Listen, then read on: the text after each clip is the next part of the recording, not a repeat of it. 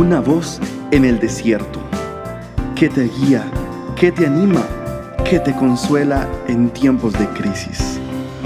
Su dulce voz te da aliento de vida.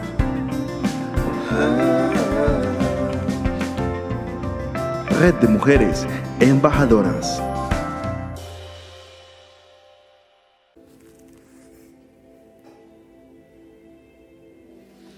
Sí, muy buenas tardes, mis amadas valientes. Hoy haremos una corta reflexión. ¿Cómo podemos ocupar nuestro tiempo con sabiduría? Primero que todo dicen las escrituras en Proverbio 19.2, el alma sin ciencia no es buena, y aquel que se apresura con los pies peca. También nos dicen las escrituras en Eclesiastés capítulo 11, versículo 6, por la mañana siembra tu semilla, y a la tarde no dejes reposar tu mano, porque no sabes cuál es lo mejor, si esto o aquello, o si lo uno y lo otro es igualmente bueno. Quiero decirte, no te confundas y no confundas actividades con logros.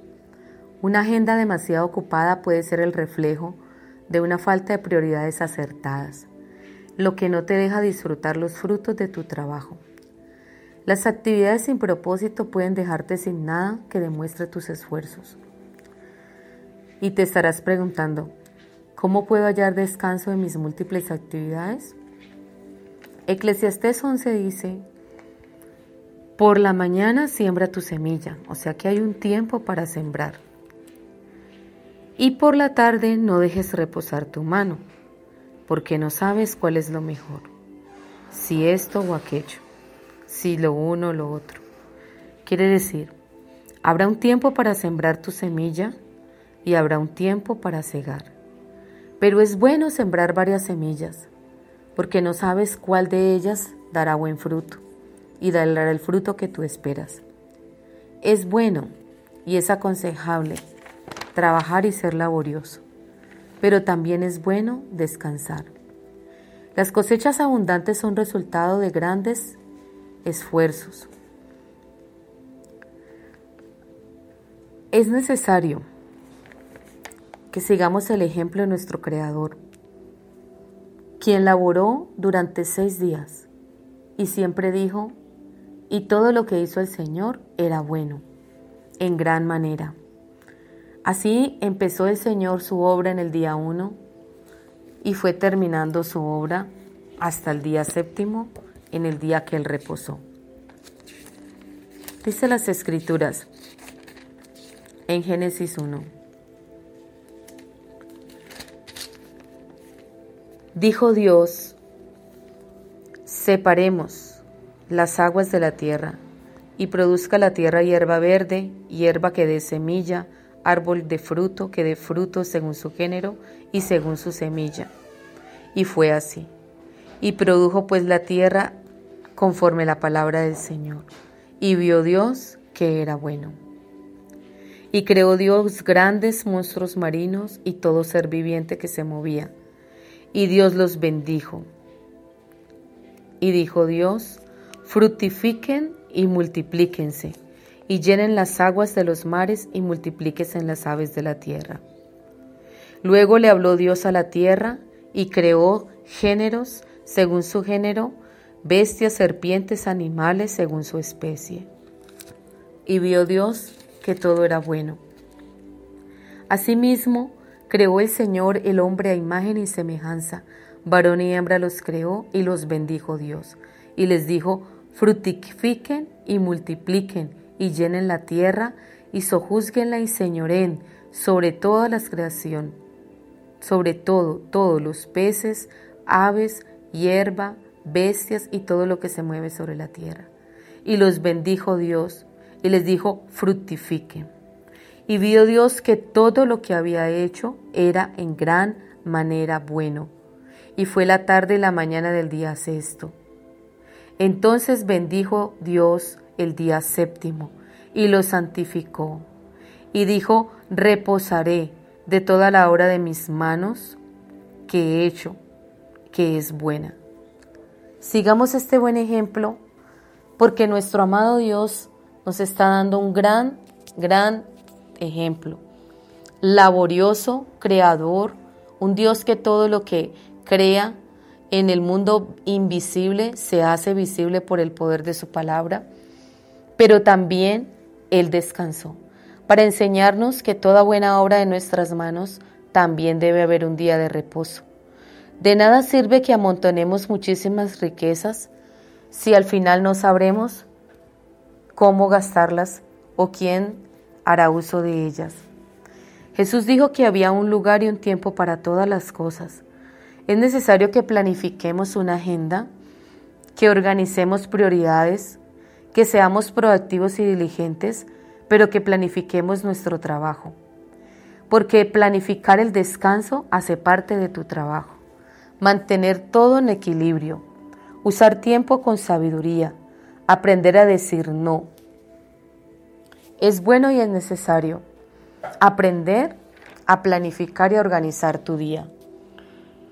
Y como Dios lo hizo de una manera ordenada y organizada, cada día era bueno, cada día tenía su afán, cada día era fructífero, cada día hacía una creación diferente, cada día el Señor colocaba algo en su orden y cada día el Señor bendecía la obra de sus manos. Y finalizó con la creación más sublime, el hombre. Creó al hombre a su imagen y semejanza. Creó a la mujer. Creó esos seres perfectos, sus amados hijos, en quien él tendría su complacencia. Y él descansó, porque él vio que él había creado un jardín hermoso para el hombre, muchas cosas bellas para que las disfrutara. Le dio señorío, le dio autoridad, y luego él vio que todo lo que había hecho era bueno y reposó de la obra de sus manos.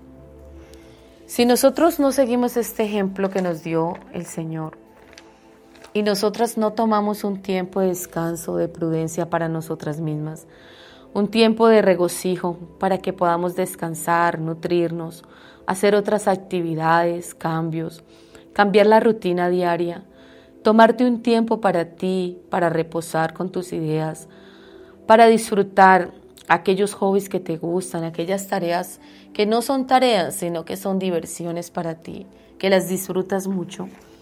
Es bueno para que reposes de toda la obra de tus manos y haya en ti complacencia y alegría. Dice las escrituras, vengan a mí todos los que están cansados y agobiados, porque yo los haré descansar. ¿Por qué viene entonces la queja, el desagrado? ¿Por qué viene a nosotras la carga? ¿Por qué viene a nosotras? Eh, es por la rutina, por no tener espacios de descanso, por no tener espacios de, de disfrutar de la obra de nuestras manos. Porque nuestro Señor trabajaba muy duro cada día, pero Él descansaba y daba glorias a Dios, glorificaba al Señor y se alegraba por lo que había hecho y creado. Y así sucesivamente seguía con la obra de sus manos. Dios nos dice, el Señor nos dice, vengan a mí todos los que están cansados, cargados y trabajados, que yo les haré descansar. Lleven mi yugo sobre ustedes y aprendan de mí, que yo soy manso y humilde, de corazón, y hallarán descanso para sus almas porque mi yugo es fácil y ligera mi carga.